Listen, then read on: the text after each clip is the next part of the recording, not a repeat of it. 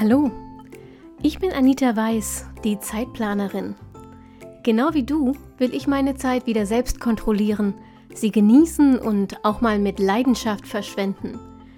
Deshalb teile ich hier im Zeitplanerin Podcast meine Lieblingstools und Methoden aus dem Zeit- und Selbstmanagement mit dir. Mit dieser neuen Episode wünsche ich dir jetzt richtig viel Spaß und eine gute Zeit. Hallo und herzlich willkommen zur aktuellen Episode vom Zeitplanerin Podcast. Es ist Folge Nummer 10 der FAQ-Serie. Wir haben wirklich schon 10 davon gemacht. Wenn du auch eine Frage hast, die ich gerne im Podcast beantworten soll, dann schick sie mir an info@zeitplanerin.de. Steht auch nochmal in den Show Notes und dann beantworte ich deine Frage gerne in einer der nächsten Episoden. In dieser Folge geht es ziemlich viel um mich, um meine Routine, mein Bullet Journal. Wenn du ähm, mehr an allgemeingültigen Tipps interessiert bist, dann hör doch gerne in die anderen neun Folgen dieser Serie rein. Da ist dann äh, bestimmt auch die richtige Frage für dich dabei. Aber wenn Neugier für dich eine genauso wichtige Triebfeder ist wie für mich, dann lass uns ein paar eher persönliche Minuten miteinander verbringen. Es geht heute um folgende Fragen. Wie plane organisiere ich, wenn ich noch für weitere Personen mitplanen muss? Hast du früher auch mit einem Kalender gearbeitet? Wenn ja, mit welchem? Ich erledige den ganzen Tag irgendwelche Dinge, aber abends fühlt es sich dann so an, als hätte ich nichts richtig geschafft. Hast du einen Tipp, was ich dagegen tun kann? Was befindet sich in deinem Bullet Journal an Bausteinen und wie sehen deine Daily Logs aus? Und die letzte Frage, wo machst du deine Reflexion des Tages und wo hältst du neues Wissen fest? So, los geht's mit Frage Nummer 1. Wie plane oder organisiere ich, wenn ich noch für weitere Personen mitplanen muss? Also, ich gebe jetzt hier mal die Juristenantwort. Es kommt darauf an. genau genommen kommt es darauf an, wie alt und wie zuverlässig die Person ist, ähm, für die du mitplanst und in welchem Verhältnis du zu ihr stehst. Wenn du zum Beispiel im Job für Teammitglieder mitplanen musst, reicht es meistens, wenn du dir eine Wartet-auf-Liste anlegst und alle, an, äh, alle Aufgaben, die du jemand anderem zugewiesen hast, die du also delegiert hast, notierst du in dieser Wartet-auf-Liste und vermerkst, wann du die an wen abgegeben und bis wann du um Rückmeldung gebeten hast.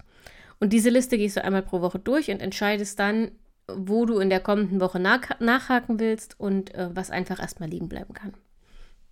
Und wenn du jetzt zusätzlich noch einen gemeinsamen Kalender etablierst, in dem sich jeder ähm, auch die Verfügbarkeiten des anderen ansehen kann, dann ist schon viel gewonnen und arbeitet ihr sehr kollaborativ, ähm, dann kannst du auch ein gemeinsames Kanban-Board zum Beispiel einführen. Darauf sind alle Aufgaben als einzelne Karten abgelegt, die den Teammitgliedern zugewiesen werden. Und über die Position der Karten im Kanban-Board kann jeder erkennen, wie der Status der Aufgabe gerade ist. Ob sie zum Beispiel in To-Do steht oder schon in Fertig. Und ähm, wenn du mehr darüber wissen willst, wie du Kanban-Boards nutzen kannst, dann äh, schau mal in die Show Notes. Ich verlinke dir den Blogpost, den es dazu gibt. Du kannst aber auch einfach mal durchscrollen. Es gibt auch eine Podcast-Episode zu dem Thema. Wenn du aber für Familienmitglieder mitplanst, vor allem für Kinder, dann hast du ein bisschen mehr Arbeit.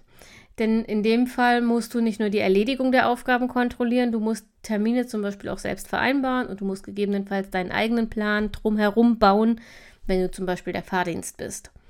Wenn du für Familienmitglieder mitplanst, empfehle ich dir, deren Pläne in dein eigenes System einzubinden. Ähm, wenn du nämlich für sie einen eigenen Kalender und eine eigene Aufgabenliste nutzt, dann ist die Gefahr zu groß, dass du vergisst, da reinzuschauen. Und gleichzeitig kannst du Überschneidungen mit deinen eigenen Plänen leichter verhindern, wenn du alles in einem System im Überblick hast. Damit das dann wiederum nicht in einem großen Chaos endet, empfehle ich dir Farbcodes zu nutzen. Jedes Familienmitglied, für das du mitplanst, bekommt eine eigene Farbe und die ziehst du überall durch.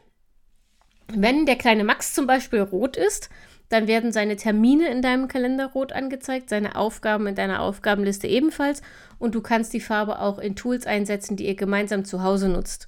Wenn ihr zum Beispiel ähm, ein, so ein Belohnungsboard für die Kinder habt, dann markiert die Namen in ihrer jeweiligen Farbe.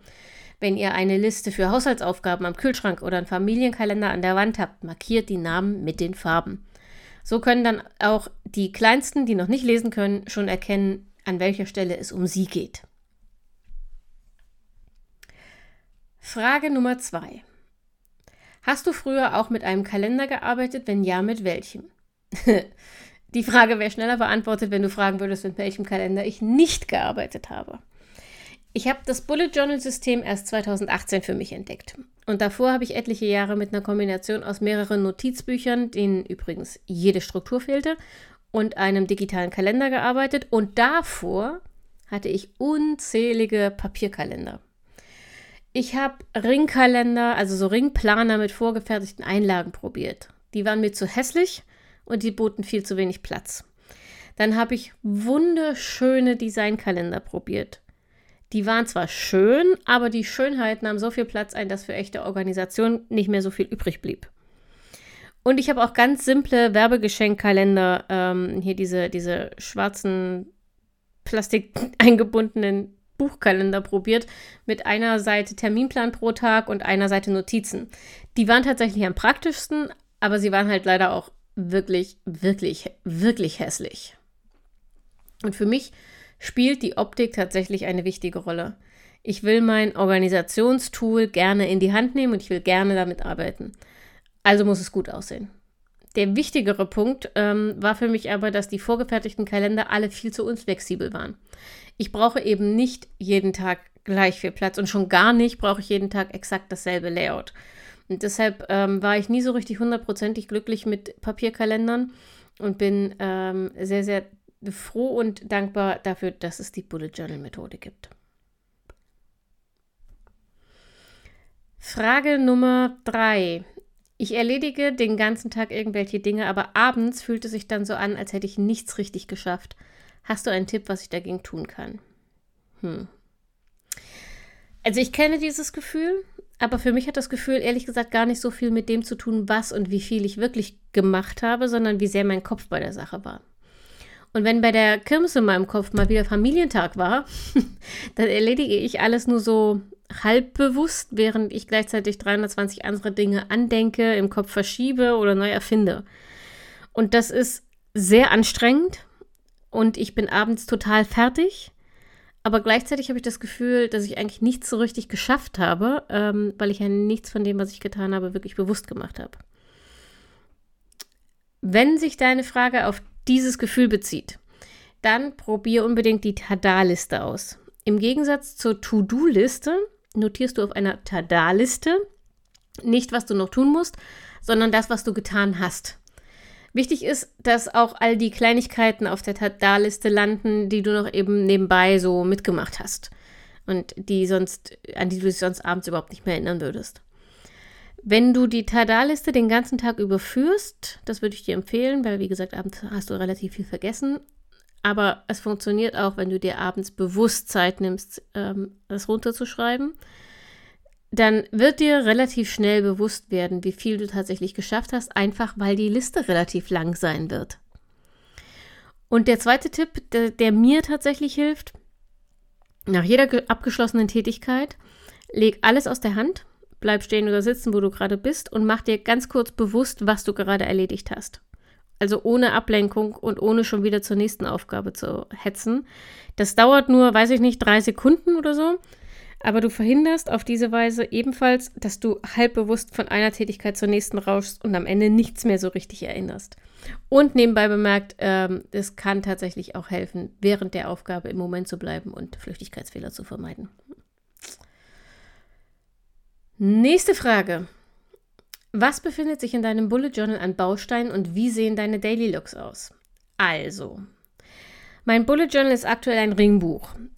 Das vorweg, weil die Antwort für ein Notizbuch womöglich ein bisschen anders ausfallen würde. Aber mein Buch ist aktuell ein Ringbuch und deshalb ist es dreigeteilt. Im vorderen Teil führe ich allgemeine Collections wie meine Jahresübersicht, meine Wann habe ich zuletzt was gemacht Liste, also vor allem für Haus Haushaltsaufgaben meine Adressliste. Ich schreibe ja noch relativ viele Briefe und so weiter. Dieser ganze Kram ist ganz vorne im Bullet Journal. Der zweite Teil ist der Hauptteil. Da sind meine Monats-Setups, manchmal meine Wochenübersichten und eben die Dailies. Und ganz hinten ähm, habe ich noch so ein paar Seiten für Notizen. Mm, die ich dauerhaft dabei haben will. Also die schreibe ich bewusst nicht ins Daily, diese Notizen, weil ich das Daily mit, den, mit dem anderen Monatsseiten archiviere, wenn der Ordner zu voll wird. Und dann habe ich es nicht mehr dabei. Im Daily findet bei mir die konkrete Tagesplanung statt. Ich benutze dafür eine horizontale Zeitleiste meistens, unter die ich die Aufgaben des Tages schreibe. Das ist dann meine Art von Timeboxing. Ähm, oder ich lege mir eine To-Do-Liste nach der FEM-Methode an. Und ansonsten kommt tagsüber einfach untereinander alles ins Daily, was aufschreibenswert ist. Das sind neue Aufgaben, Ideen, Gesprächsnotizen, Beobachtungen, Inspirationen, Termine, manchmal ein Ernährungstagebuch oder ein Schmerztagebuch. Also alles, was so relevant scheint, ähm, kommt untereinander weg und unterscheidet sich auch tatsächlich nur A durch die Farbe.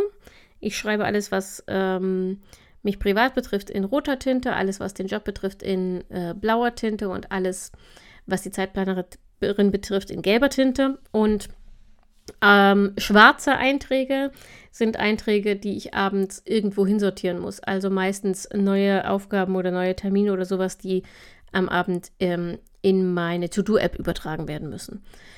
Und dann unterscheiden sich die Einträge natürlich durch die Rapid Logging-Symbole. Und bei mir sind das ähm, die Klassiker. Also es gibt einen Punkt für Aufgaben, es gibt so ein viereckiges Kästchen für Termine. Der ähm, Gedankenstrich zeigt eine Notiz an und ich habe noch extra ein, ähm, eine Raute für Beobachtungen und sowas. Also so meistens sind es eher so Reflexionssachen. Die kriegen eine Raute davor. Und besonders Wichtiges markiere ich zusätzlich mit einem Ausrufezeichen ganz vorn. Ja, so sieht es bei mir im Bullet Journal aus. Oh, das wird aber heute eine schnelle FAQ-Frage, denn wir sind tatsächlich schon bei der letzten Frage. Wo machst du deine Reflexion des Tages und wo hältst du neues Wissen fest? Mm, zumindest der erste Teil ist tatsächlich eine gute Frage, auf die ich keine gute Antwort habe. Wo machst du deine Reflexion des Tages? Ich habe aktuell tatsächlich keine echte Tagesreflexion. Ich versuche das immer mal wieder, weil eigentlich ist das der Bestandteil vom Bullet Journal, von dem ich, glaube ich, sehr profitieren würde, den ich aber nicht so richtig in den Griff kriege. Ähm, wenn ich es mache, also wenn ich es schaffe, daran zu denken, dann kommt das bei mir mit ins Daily. Manchmal mache ich das als Tagesabschluss. Dazu habe ich meistens nicht mehr so viel Lust. Ähm, im optimalen Fall schreibe ich den ganzen Tag über kleine einzelne Beobachtungen und sowas ähm, ins Daily, einfach untereinander. So, neues Wissen äh, erfasse ich leider immer noch auf verschiedene Arten. Leider deshalb, weil ähm, das nicht optimal ist, weil einfach zu viele Tools das Risiko vergrößern, Dinge zu verlegen, zu vergessen oder zu verlieren. Trotzdem habe ich für meine Wissensdatenbanken aktuell noch keine einheitliche Lösung. Einen Teil habe ich, wie vorhin schon erwähnt, im hinteren Teil des Bullet Journals. Das sind vor allem berufliche Dinge, die ich aus Meetings oder aus Weiterbildung mitgenommen habe und die ich bisher aus reiner Faulheit nicht mehr äh, noch nicht digitalisiert habe. Denn eigentlich sammle ich Wissen in einer App, früher in Notion, äh, unbezahlte Werbung und so, früher in Notion. Das ist mir aber tatsächlich zu groß und zu umständlich. Und heute habe ich in TickTick ja nicht nur meine Aufgabenlisten, sondern auch Notizlisten. Und da habe ich einfach für jedes Wissensgebiet eine Notizliste angelegt. Ja, theoretisch. Ähm, praktisch, wie gesagt, bin ich meistens zu faul, die Digitalisierung voranzutreiben. Ich müsste den ganzen Kram halt einfach mal abtippen. Zusätzlich gibt es bei mir im Moment auch noch ein altes Notizbuch, in dem ich Zusammenfassungen für Sachbücher notiert habe, die ich gelesen hatte. Auch das soll irgendwann in die App wandern, aber wie gesagt, zu faul. Wenn du aber gerade neu anfängst, ähm, Wissen zu sammeln, dann empfehle ich dir ganz dringend, entscheide dich für ein Tool. Ob du das digital oder analog machst, das ist eine Typfrage. Es funktioniert beides. Digital hat einfach den Vorteil, dass du es durchsuchen kannst. Also du kannst nach bestimmten Stichwörtern suchen und du hast es jede, jederzeit dabei, wenn du dein Handy dabei hast. Ähm, zumindest wenn du es äh, in der Cloud oder sowas ablegst oder in der App führst. Analog verankert sich besser, weil wir Dinge besser erinnern, wenn wir sie mit der Hand schreiben. Also beide Methoden haben ihre Vorteile, ihre Nachteile. Eine Typfrage. Aber wichtigster Tipp von allen, entscheide dich für einen einziges, äh, ein einziges Tool, einen einzigen Ort, an dem du Wissen sammelst, ähm, damit du nicht Gefahr läufst, die Hälfte wieder zu verlieren, weil du vergisst, dass du es irgendwo hingeschrieben hast. So, meine Lieben, das war's. Die zehnte FAQ-Folge ähm, ist damit im Kasten. Wie gesagt, wenn du auch eine Frage hast, die ich hier im Podcast stellvertretend beantworten soll, dann schick mir eine E-Mail an info.zeitplanerin.de. Und ansonsten hören wir uns nächste Woche. Ähm, worum geht es nächste Woche? Ach, nächste Woche geht es übrigens um die Monatsplanung. Gutes Timing, nicht wahr? Dann ist nämlich der Monat fast vorbei. Und danach bin ich aus dem Urlaub zurück und dann sehen wir uns gerne auch wieder auf Instagram. Also schau gerne mal vorbei. Instagram Zeitplanerin. Und ansonsten wünsche ich dir eine schöne Woche. Pass auf dich auf, bleib gesund und denk immer daran, deine Zeit ist genauso wichtig wie die der anderen.